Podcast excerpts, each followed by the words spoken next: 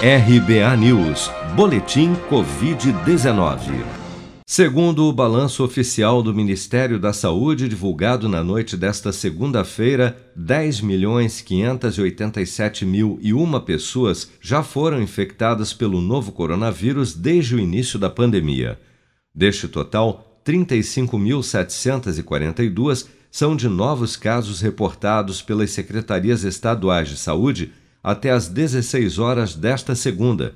Somente nas últimas 24 horas no Brasil foram registrados 778 novos óbitos, elevando para 255.720 o total de mortos pela doença no país.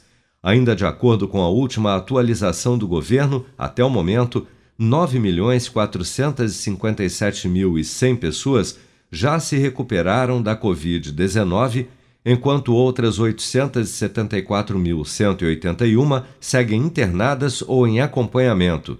Segundo dados do Ministério da Saúde, a média móvel de novos casos de Covid-19 no Brasil subiu 21% passadas duas semanas do Carnaval.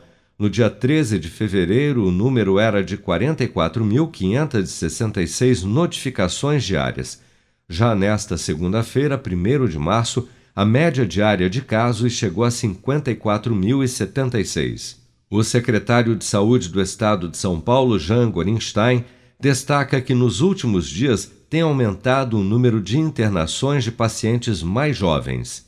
São pacientes mais jovens, pacientes que têm a sua condição clínica muito mais comprometida e o pior, são aqueles pacientes que acabam permanecendo por um período muito mais prolongado nas unidades de terapia intensiva em relação àquilo que nós observávamos na primeira onda do Covid-19 no ano passado.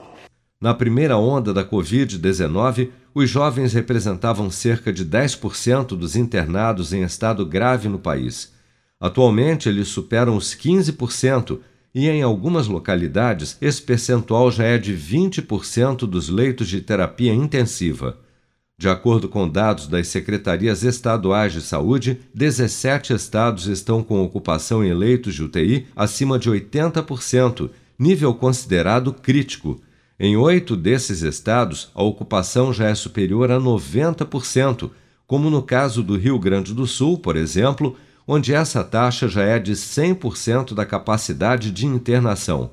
Em São Paulo, o estado mais populoso do país, a taxa de ocupação de leitos de UTI já estava em 74,3% na tarde desta segunda-feira, com 7.163 pacientes internados com Covid-19. Você está preparado para imprevistos? Em momentos de incerteza como o que estamos passando, contar com uma reserva financeira faz toda a diferença. Se puder, comece aos pouquinhos a fazer uma poupança. Você ganha tranquilidade, segurança e cuida do seu futuro. Procure a agência do Sicredi mais próxima de você e saiba mais. Sicredi, gente que coopera cresce.